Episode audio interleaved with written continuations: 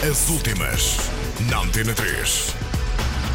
Vida de John Lennon e Yoko Ono em filme e Beyoncé poderá atuar nos Grammys. As últimas, na Antena 3. Está a ser preparado um novo filme sobre a vida de John Lennon e Yoko Ono. O projeto, ainda sem título, vai documentar a vida amorosa e social do casal, conhecido pelo ativismo e pela sua posição anti-guerra. Este documentário terá a colaboração da própria Yoko Ono. As últimas, na Antena 3. Beyoncé deverá atuar na cerimónia deste ano dos Grammys. O anúncio surge pouco após a cantora ter revelado nas redes sociais estar grávida de gêmeos.